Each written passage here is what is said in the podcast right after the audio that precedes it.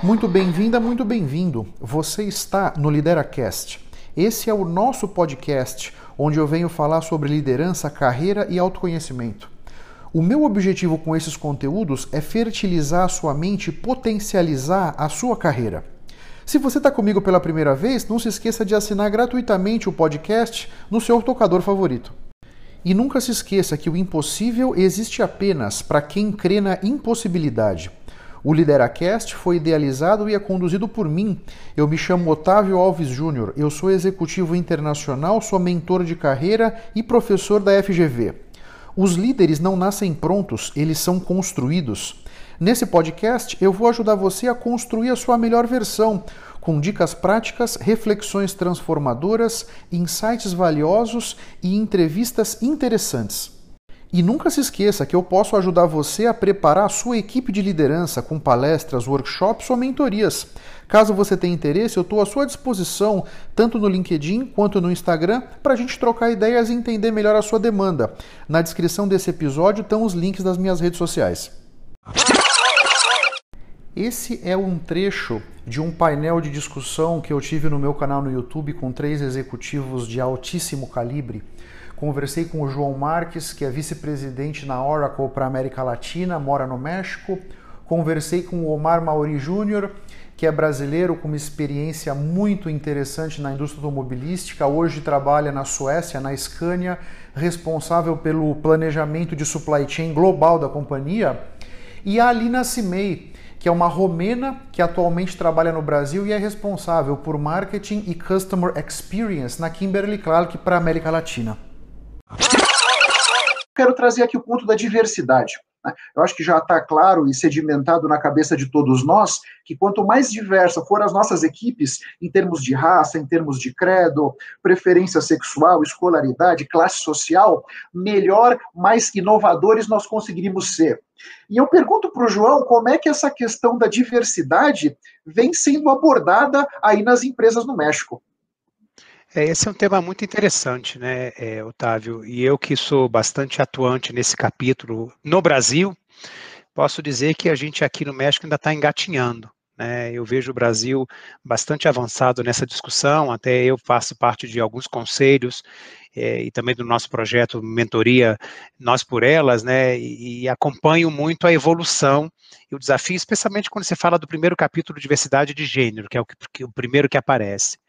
Então, aqui no México, é, eu vejo ainda engatinhando essa questão da diversidade, começando por gênero, e se a diversidade de gênero ela não está muito avançada, as outras ficam ainda mais para trás ainda. Né, quando você faça de raça.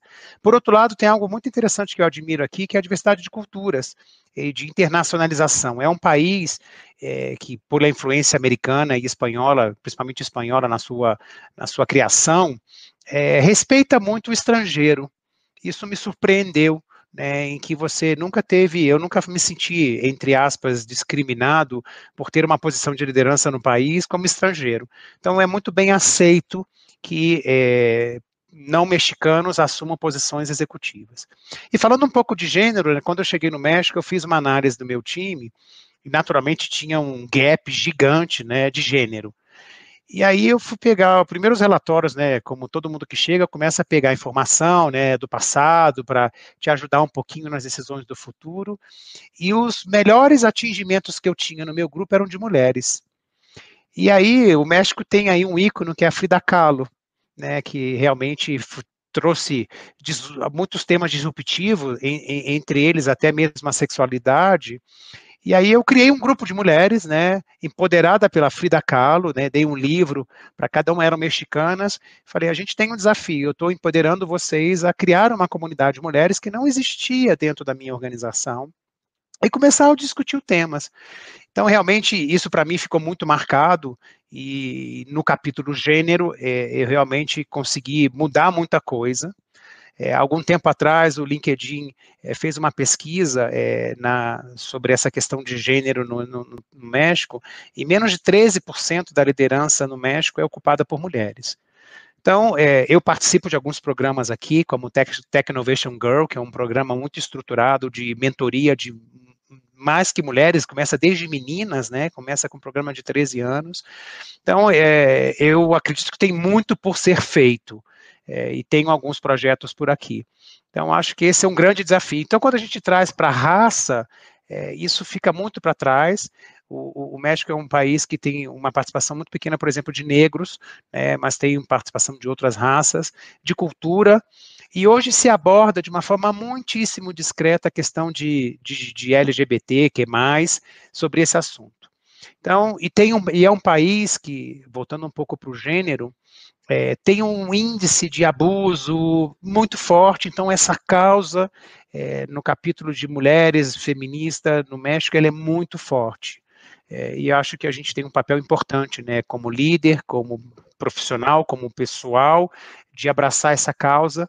Então, um dos meus desafios que eu tenho aí com o nosso projeto é ampliar a nossa participação e, quem sabe, um dia trazer o Mentoria Nós por Elas para o México. Hoje a gente já tem alguns mentores que são no México, brasileiros no México, mas eu tenho discutido isso aqui com algumas instituições de como é que a gente pode trabalhar nesse processo de, uh, de diminuir essa, essa diferença gigante que tem é, e faz parte do meu, talvez do meu propósito em relação a esse capítulo aqui no México. Perfeito, muito legal. Inclusive, foi onde eu conheci o João, no programa de mentoria colaborativa Nós por Elas. Estamos lá os dois apoiando essas mulheres e fazendo o possível para prepará-las para essas posições de liderança aí. Muito legal a sua perspectiva do México, João. Obrigado. E as coisas na Suécia, Omar? Imagino que as coisas por aí já estejam bastante mais na nossa frente. Conta pra gente como é que vocês aí na Suécia lidam com essa questão de diversidade, que importância, que peso isso tem para empresas suecas eh, internacionais? Não, realmente, realmente, é, comparado com o Brasil, é, é, é mais desenvolvido, está é, mais avançado, mas ainda tem muito que caminhar.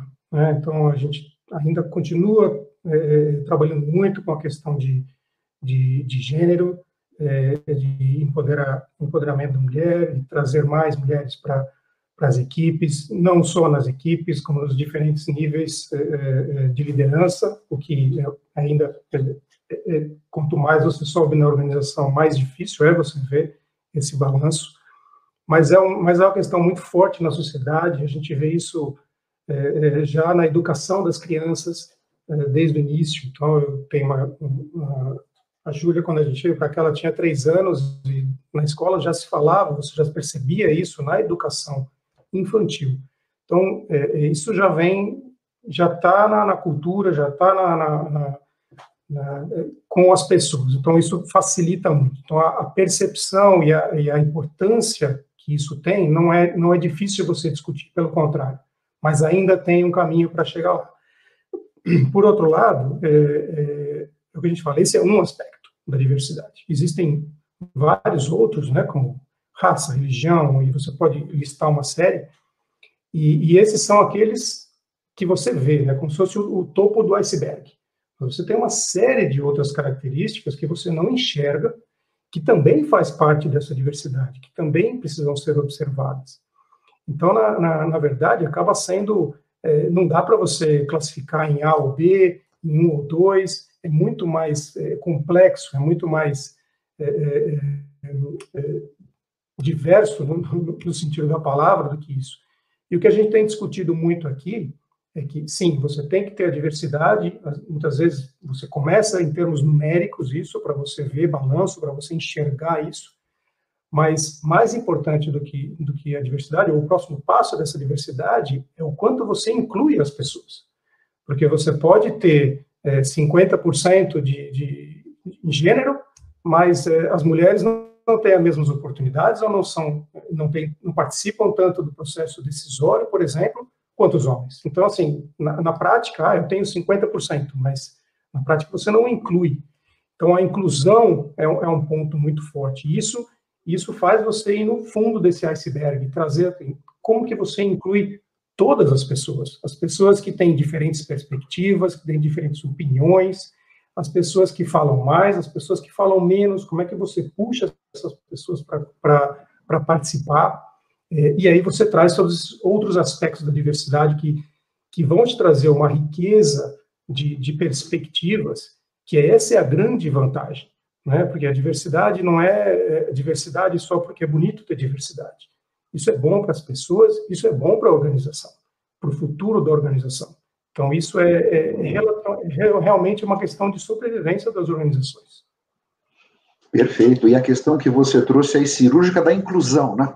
Não basta ser diverso, é preciso dar voz a todas essas, essas facetas da diversidade. Muito legal, muito obrigado. E Alina, como é que você vê você que está aqui conosco, como é que você vê a nossa realidade aqui no Brasil? Eu acredito que nós avançamos bastante, certamente tem um caminho longo pela frente. Como é que você percebe que nós estamos e as perspectivas para o futuro?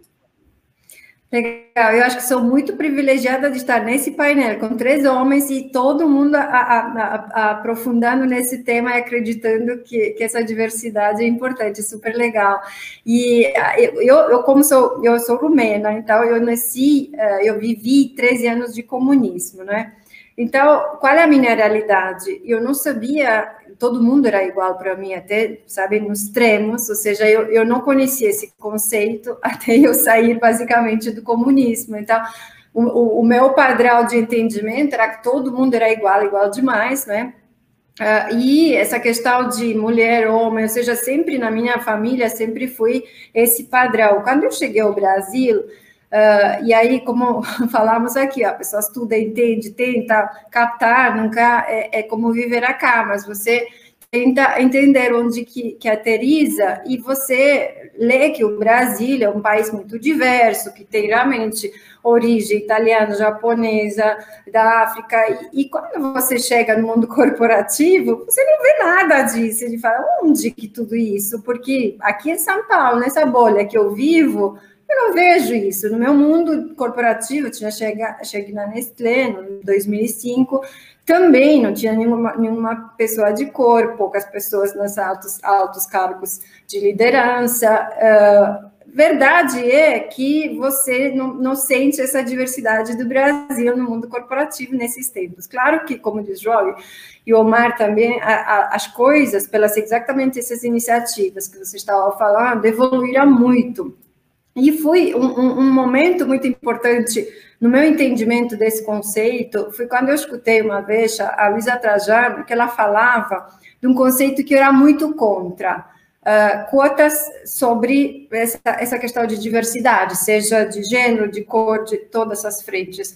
E eu era muito contra, porque eu achava que as pessoas têm que ganhar seu lugar por aquilo que eles são e não por a, pelas cotas.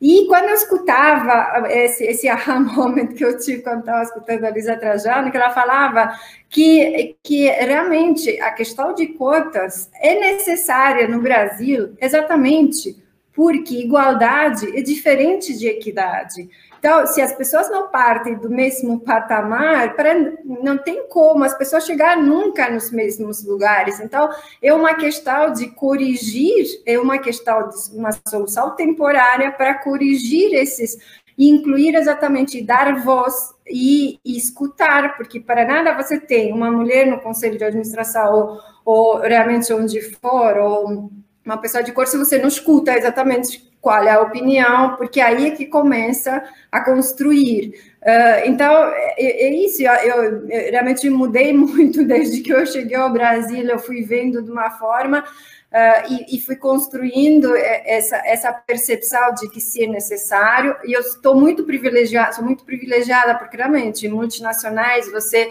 tem muita, muita visão de que isso tem as empresas tanto tem, tem crescimentos mais fortes quanto tem mulheres e tem, tem diversidade, não são mulheres, exatamente como comentado aqui, todos os níveis de diversidade, que realmente crescer mais rápido tem, tem atraído muito mais os talentos, os milênios, ou seja, realmente que, que, eu, que, é, que é algo muito, muito favorável do ponto de vista longo prazo das empresas. Então, eu vejo também, como eu disse, eu tenho uma filha de 11 anos uh, e ela nasceu aqui. E, e, e realmente não, ela não tem nenhuma, nenhum trabalha já na, nos, nas gerações uh, essa questão de abrir a mente e ela nem entende, ou seja, quando você as crianças não tem nenhum desvio de padrão quando são crianças, é tão lindo ver isso. Por que, que nós adultos somos tão estereotipados? E, e, então, é, é interessante ver que é um aspecto que tem que se forçar para chegar ao normal. Eu acho que, mas é, é, é uma evolução tremenda que eu vejo desde que eu cheguei há 16 anos no Brasil. Muito obrigado pela sua atenção e pela sua audiência.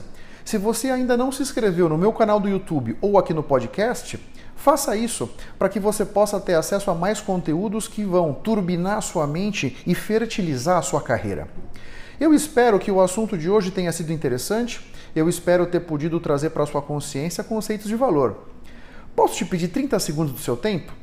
Seja no iTunes, seja no Spotify, faz uma recomendação para o Lideracast Assim você me ajuda a levar minha mensagem ainda mais longe e impactar ainda mais pessoas como eu estou te impactando.